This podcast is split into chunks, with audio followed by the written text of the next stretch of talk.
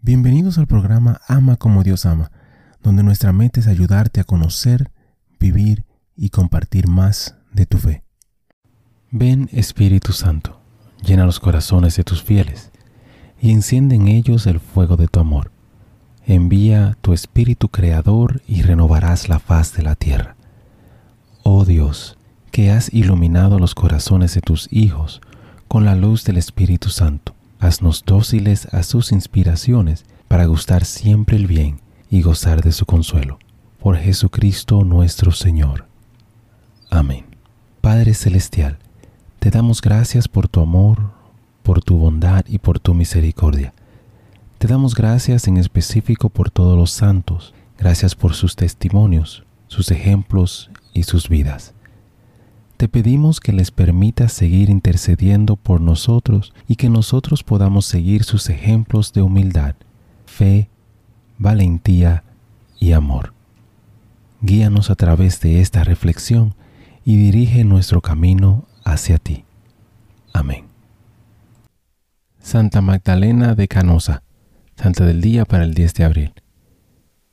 La riqueza y los privilegios no hicieron nada para evitar que la Santa de hoy siguiera su llamado a servir a Cristo en los pobres. Tampoco las protestas de sus familiares, preocupadas de que tal trabajo estuviera por debajo de ella. Nacida en el norte de Italia en el 1774, Magdalena conocía sus pensamientos y los compartía. A los 15 años anunció que deseaba ser monja. Después de probar su vocación con las carmelitas de clausura, se dio cuenta de que su deseo era servir a los necesitados sin restricciones. Durante años trabajó entre los pobres y los enfermos en los hospitales y en sus hogares, y también entre las niñas delincuentes y abandonadas. Cuando tenía veintitantos años, Magdalena comenzó a ofrecer alojamiento a niñas pobres en su casa. Con el tiempo abrió una escuela que ofrecía formación práctica e instrucción religiosa. Cuando otras mujeres se unieron a ella en el trabajo, surgió la nueva congregación de las hijas de la caridad canosianas o hermanas canosianas. Con el tiempo se abrieron casas en toda Italia. Los miembros de la nueva congregación religiosa se centraron en las necesidades educativas y espirituales de las mujeres. Magdalena también fundó una congregación más pequeña para sacerdotes y hermanos. Ambos grupos continúan hasta el día de hoy. Magdalena murió en el 1835. El Papa Juan Pablo II la canonizó en el 1988. Reflexión.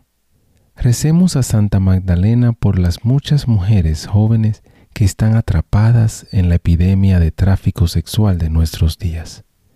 Hermano y hermana, te invito a pedir arduamente por todas las necesidades de nuestras jóvenes y mujeres afligidas en nuestro mundo.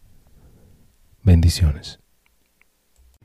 Gracias por participar y compartir de esta reflexión con nosotros. Te invito a suscribirte al canal y a compartirlo si piensas que puede ser de bendición para ti o para alguien más únete a nuestra comunidad y te pido a orar por todos los miembros de esta comunidad. Que Dios te bendiga a ti y a tu familia. Bendiciones. Muchísimas gracias por escuchar el episodio. Eh, te pido y te invito a que si te gustó el programa, si te gustó el episodio, si te gustó eh, la charla, que lo compartas de igual manera te pido y te, ruego que ores por nosotros, que ores por este ministerio. Y que si te gusta también que puedas buscar en nuestra página, visita nuestra página amacomodiosama.com, nuevamente amacomodiosama.com, para encontrar artículos, canciones y oraciones, las cuales espero en Dios que te ayuden a conocer, a vivir y a compartir tu fe. Bendiciones, que Dios te acompañe hoy y siempre.